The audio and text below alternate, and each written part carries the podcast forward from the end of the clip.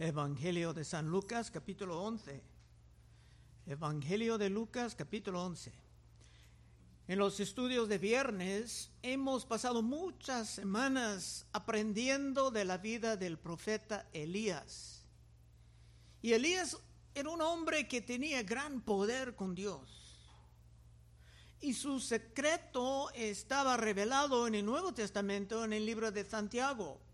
En Santiago 5:17 dice, Elías era hombre sujeto a pasiones semejantes a las nuestras. Dice que no era un superhombre, tenía pasiones como nosotros. Y oró fervientemente para que no lloviese y no llovió sobre la tierra por tres años y seis meses. Y otra vez oró y el cielo dio lluvia y la tierra produjo su fruto. En los viernes hemos visto mucho más sobre el poder de Dios en la vida de Elías. Pero a través de los siglos ha habido muchos que han tomado el nombre de cristiano en que el poder de Dios no ha sido evidente en sus vidas. Y por esto tenemos hoy día algo de instrucción sobre esa actividad importantísima de la oración. Versículo 1. Aconteció que estaba Jesús orando en un lugar y cuando terminó uno de sus discípulos le dijo, Señor, enséñanos a orar, como también Juan enseñó a sus discípulos. Era muy evidente que las oraciones de Cristo eran diferentes de las de los religiosos de Israel. Aún entre los seguidores de Juan Bautista, sus oraciones eran diferentes. Es que en la gran apostasía, las oraciones estaban convertidas en una manera de exaltar a uno mismo entre los judíos. Dice en Mateo 6:5, y cuando ores, no seas como los hipócritas, porque ellos aman el orar en pie en las sinagogas y en las esquinas de las calles, para ser visto de los hombres. De cierto os digo que ya tienen su recompensa. Mas tú cuando ores, entra en tu aposento y cierra la puerta ora a tu Padre que está en secreto, y tu Padre que ve en lo secreto te recompensará en público. Y orando no uséis vanas repeticiones, como los gentiles que piensan que por su palabrería serán oídos. No os hagáis pues semejante a ellos, porque vuestro Padre sabe de qué cosas tenéis necesidad antes que vosotros le pidáis. Y en algunas tradiciones cristianas, hasta el día de hoy, han entrado las vanas repeticiones en que se repitan palabras como un rito, ni pensando en lo que están diciendo, produciendo, como los paganos aquí, palabrería. Así que la oración, siendo una actividad tan importante, Cristo estaba dispuesto a enseñar mucho sobre ella. Versículo 2. Y le dijo, cuando oréis, decid, Padre nuestro, que está en los cielos, santificado sea tu nombre. Venga tu reino, hágase tu voluntad como en el cielo, así también en la tierra. Aquí no estaba diciendo que tenías que repetir las mismas palabras exactamente como eran dadas, porque viene en una forma diferente de esta oración en el libro de Mateo. Esa oración era dada para ser un modelo, para darnos la prioridad, el contenido de una oración correcta. Y orando correctamente, Dios va a responder en poder. Otra vez dos. Y les dijo, cuando oréis, decid, Padre nuestro que está en los cielos, santificado sea tu nombre, venga tu reino, hágase tu voluntad como en el cielo, así también en la tierra. Empezando, empezamos viniendo a un Padre nuestro, no es Padre mío, es Padre nuestro. No es Padre mío como que yo soy el único, sino que oramos como parte de una comunidad de la fe bíblica. Y ese Padre está en los cielos, muy separado de lo sucio de este mundo. Y antes que nada oramos que su nombre sea santificado.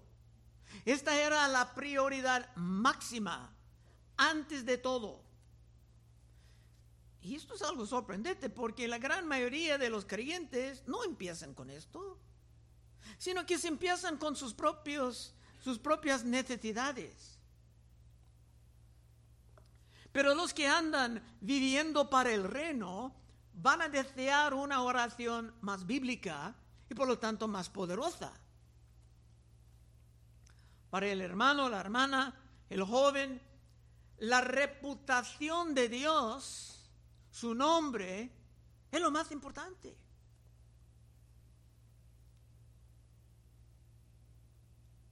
El hermano en serio no quiere tomar en vano el nombre de Dios.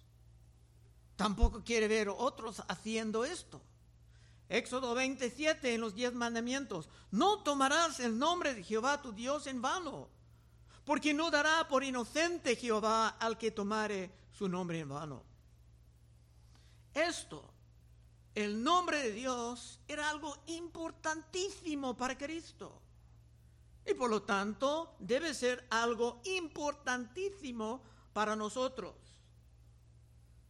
Ayer evangelizando, antes fue nuestra oración presentar a Dios correctamente, honestamente, y no dar a nadie una impresión falsa o equivocada. Y cuando vean personas que no quieren nada que ver con el Evangelio, no quieren escuchar nada de Dios, en muchos casos han tenido experiencias pésimas con diferentes iglesias. Ahora no quieren nada que ver. Pero es algo curioso que los discípulos pidieron instrucción sobre la oración y Cristo los daba en dos lugares en la Biblia, pero mayormente la instrucción está tirada a un lado y los hermanos van con otros conceptos. La gran mayoría empiezan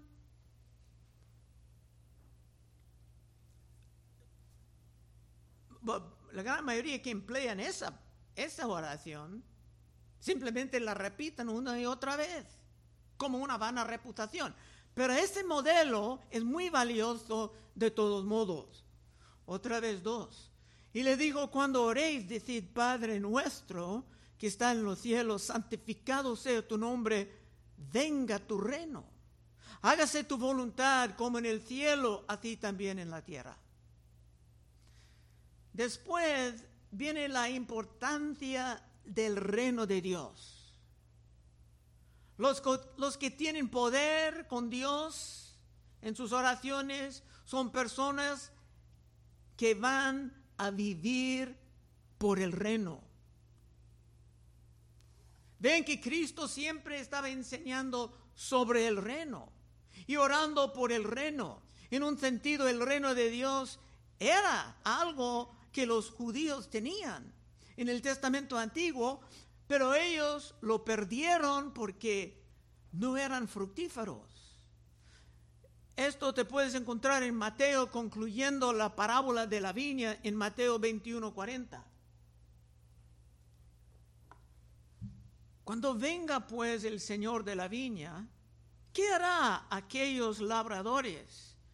Le dijeron a los malos, destruirá sin misericordia y arrendará a su viña otros labradores que le pagan el fruto a su tiempo. Jesús le dijo, ¿nunca leíste en las escrituras la piedra que desecharon los edificadores ha venido a hacer cabeza del ángulo? El Señor ha hecho esto y es cosa maravillosa a nuestros ojos. Ahora viene el punto, a los judíos del primer siglo. Por tanto os digo que el reino de Dios será quitado de vosotros, de los judíos, y será dado a gente que produzca los frutos de él, hablando de nosotros. Y por esto, como hermanos, es nuestro deseo vivir como fructíferos, por esto salgamos, seguimos salgando, evangelizando. Queremos estar viviendo para el reino de Dios y no solamente para nuestros propios objetivos. Los que van evangelizando pudiéramos encontrar mil otras cosas posibles que hacer en la mañana de un sábado, tiempo valioso. Pero estamos viviendo para el reino. Dos. Y le dijo, cuando oréis, decid, Padre nuestro que está en los cielos, santificado sea tu nombre, venga tu reino, haga tu voluntad. Para entender esa parte sobre la voluntad de Dios, tenemos que entender la voluntad de Dios en dos aspectos. Y esto puede ser un poco profundo para algunos. Hay una voluntad de Dios que siempre se cumple. Unos han llamado esto la voluntad secreta. Ese es el plan de Dios que es en realidad irresistible. Otro aspecto de la voluntad de Dios es la revelada, como en los diez mandamientos y otros preceptos de Cristo. Y para mostrar la diferencia, quiero dar varios ejemplos. El primero es de Sansón en el Testamento Antiguo. Sansón, Sansón tenía un apetito para las mujeres exóticas entre los paganos. En jueces 14.1 vamos a ver dos aspectos diferentes de la voluntad de Dios. Descendió Sansón a Timnat y vio en Timnat una mujer de las hijas de los filisteos. Y subió y lo declaró a su padre, a su madre, diciendo, yo he visto en Timnat una mujer de las hijas de los filisteos y os ruego que me la toméis por mujer. Tenía que involucrar a sus padres. Uno no pudiera simplemente ir y casarse. No, los padres estaban involucrados.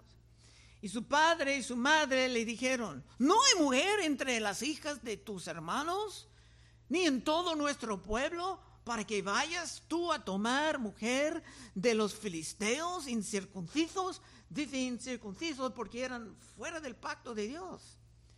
Y Sansón respondió a su padre, tómame esta por mujer porque ella me agrada. Mas su padre y su madre no sabían que esto venía de Jehová. ¿Qué quiere decir esto? Esto venía de Jehová. Porque él, Jehová, buscaba ocasión contra los filisteos, pues en aquel tiempo los filisteos dominaban sobre Israel. Vamos a intentar entender esto. En un sentido, sus padres tenían razón. Era la voluntad revelada de que los hombres hebreos tenían que casarse con mujeres que estaban ya en el pueblo de Dios. Era un gran error casarse con una mujer pagana solamente porque era muy atractiva. Así que, Sansón estaba entrando en el pecado, violando la voluntad revelada de Dios. Pero Dios estaba empleando su pecado para tener una manera de atacar a los filisteos. Así que esto era de Dios, era de su voluntad secreta. Es un poco profundo, pero necesario para entender mucho en las escrituras. Otro ejemplo bastante profundo está en el libro de Romanos. En el libro de Romanos capítulo 9, San Pablo estaba hablando de Jacob y Esaú y cómo Dios ha decidido mucho sobre ellos antes de su nacimiento.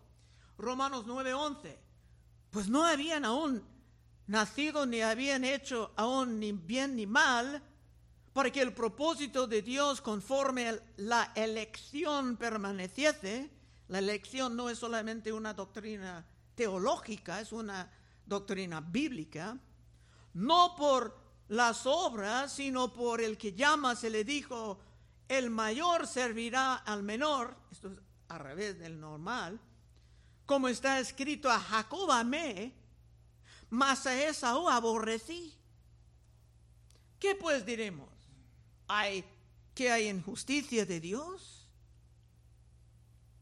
En ninguna manera, pues a Moisés dice, tendré, tendré misericordia del que yo tenga misericordia y me compadeceré del que yo me compadezca. Dios no está bajo obligación de extender la misericordia a nadie. Así que no depende del que quiere, ni del que corre, sino de Dios que tiene misericordia. Porque la escritura dice a Faraón, para esto mismo te he levantado, para mostrar en ti mi poder. El nombre de Dios era importante en todo esto. Y para que mi nombre sea anunciado por toda la tierra. De manera que de quien quiere, tiene misericordia. Y al que quiere endurecer, endurece. Ahora viene el punto. Como una objeción que Pablo estaba anticipando. Pero me dirás, ¿por qué pues sin culpa? Porque ¿quién ha resistido su voluntad? Mas antes, oh hombre, ¿quién eres tú para que alterques con Dios? Dirá el vaso de barro al que lo formó, ¿por qué me has hecho así? Esta es otra parte, otra parte profunda. Hablando de la predestinación de Dios pero los hombres aún somos responsables, no somos robots. Y la objeción sobre quién ha resistido su voluntad tiene que ser entendido en términos de la voluntad secreta, que es imposible resistir. Pero la voluntad revelada, como en los diez mandamientos, en la moralidad bíblica, está resistida todo el tiempo. Bueno, si tu cabeza no está doliéndote mucho después de todo esto, podemos regresar al texto de hoy, en versículo 2. Él le dijo, cuando oréis, decid, Padre nuestro que está en los cielos, santificado sea tu nombre, venga tu reino, hágase tu voluntad, como en el cielo, así también en la tierra. Cuando oramos que la voluntad de Dios sea hecha, en la tierra como en los cielos. Estamos hablando de la voluntad revelada, como en los diez mandamientos. Aquí no estamos hablando de la voluntad secreta porque esto siempre se cumple. Pero cuando la voluntad revelada está cumplida, el mundo es un lugar más habitable, porque todo está más cubierto con la gran bendición de Dios. Y hermanos, es permisible alterar esto un poco siendo un modelo. Esa oración no es mágica, es un modelo, es un ejemplo. Puedes orar, hágase tu voluntad, Señor, en mi vida como en el cielo. Hágase tu voluntad en mi familia como en el cielo. O haga tu voluntad en mi negocio como en el cielo. O haga tu voluntad en mi iglesia o en mi pueblo como está en el cielo. Y la oración siendo bíblica vas a ver resultados. Y estarás viviendo para el reino. Versículo 3. El pan nuestro de cada día, dánoslo hoy. Hay un lugar por nuestras horas, nuestras necesidades personales, pero esto no es el primero en la prioridad. Viene más tarde. Y esto abarca todas nuestras necesidades viviendo para el reino. Pedimos pan, no pedimos lujos, pero Dios, amando a sus hijos, nos dará muchas sorpresas placenteras, por supuesto. Y no pedimos el pan para seis meses, sino para hoy. Porque en esta oración estamos aprendiendo a depender en nuestro Padre Celestial y no en el dinero o en la tarjeta de visa o especialmente no estamos confiando en el gobierno civil como el ídolo que está en la mente de muchos. Cuatro. Y perdónanos nuestros pecados, porque también nosotros perdonamos a todos los que nos deben. Y no nos metan en tentación, mas líbranos del mal. Aquí estamos en los asuntos de la guerra espiritual. Muchos que están atacados por los demonios dejan abierta la puerta por la falta de perdón. Pero aquí dice, diariamente debemos de pedir el perdón y pedir el poder de extender el perdón a otros. Es que el diablo, si el diablo puede enredar a los hermanos dejándonos pudriendo en los resentimientos unos contra otros, el progreso del reino estará muy estorbado. Y los que quieren tener poder en sus vidas van a orar por esto, porque van a orar bíblicamente. Y esto es el modelo para orar, para los que van a vivir para el reino y vivir en el poder de Dios. Ahora, se va a cerrar la historia con una parábola. En versículo 5. Les dijo también, ¿quién de vosotros que tengo un amigo va a él a la medianoche y le dice, le dice, amigo, préstame tres panes, porque un amigo mío ha venido de mí, a mí de viaje y no tengo que ponerle delante?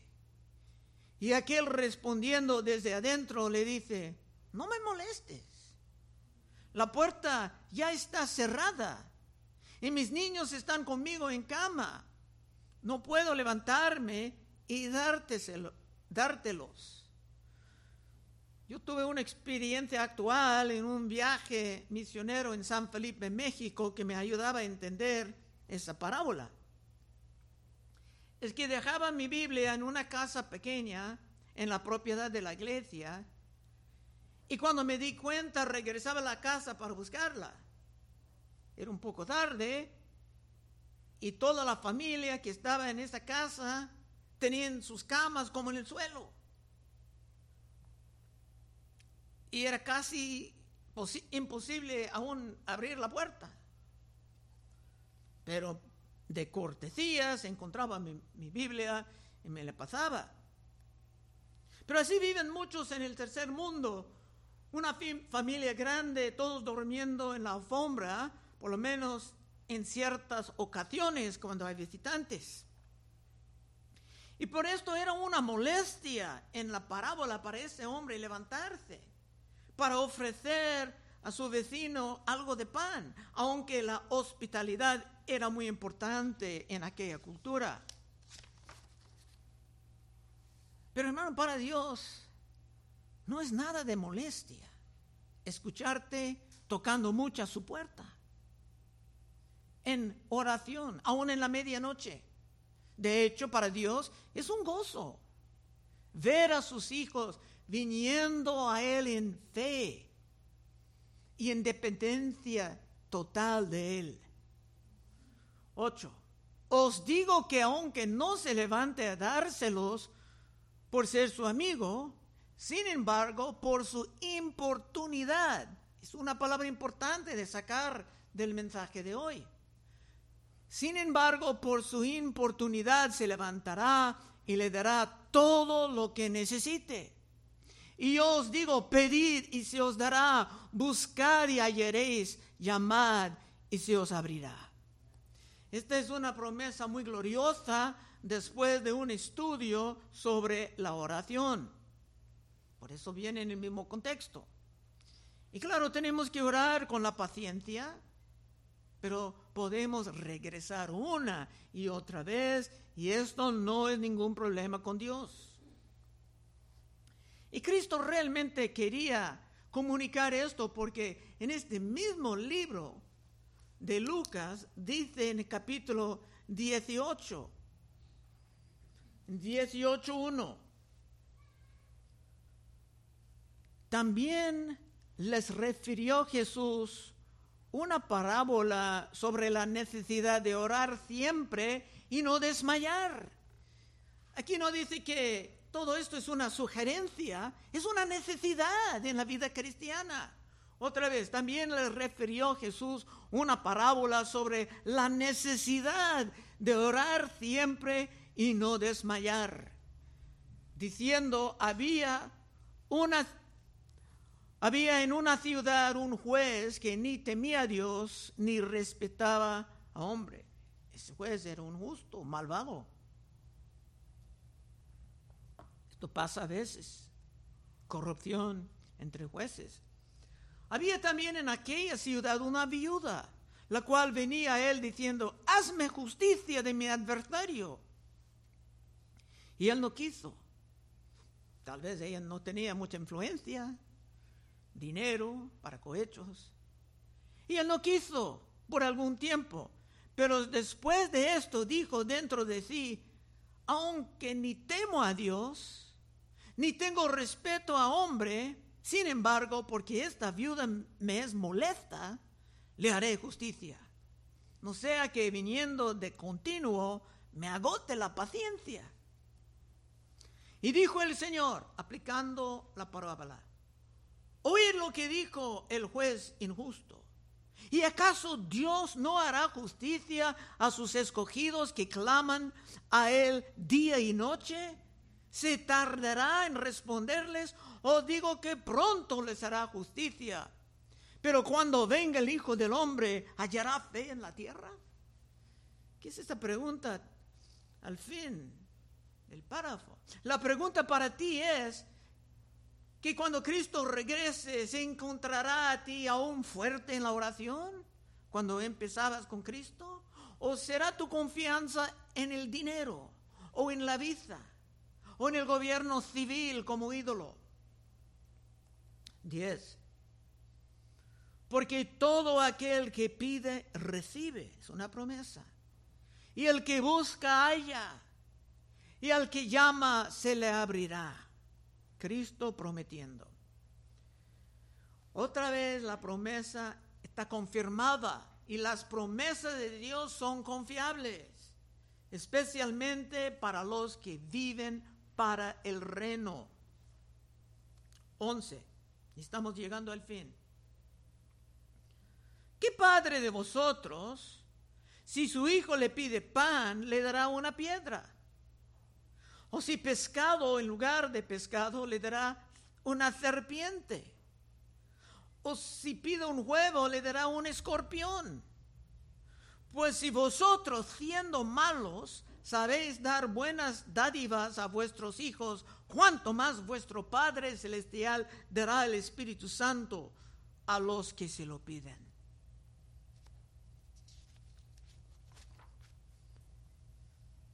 Aquí hay más promesas hasta el Espíritu Santo, si estamos pidiendo por Él. Dios quiere darte lo mejor, pero tienes que aprender a pensar y a orar bíblicamente.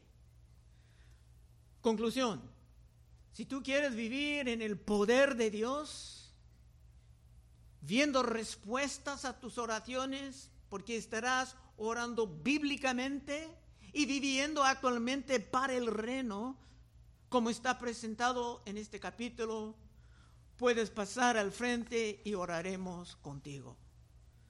Señor, te damos gracias por la instrucción que tú nos has dado, Señor, de los errores que muchas veces hacemos, Señor.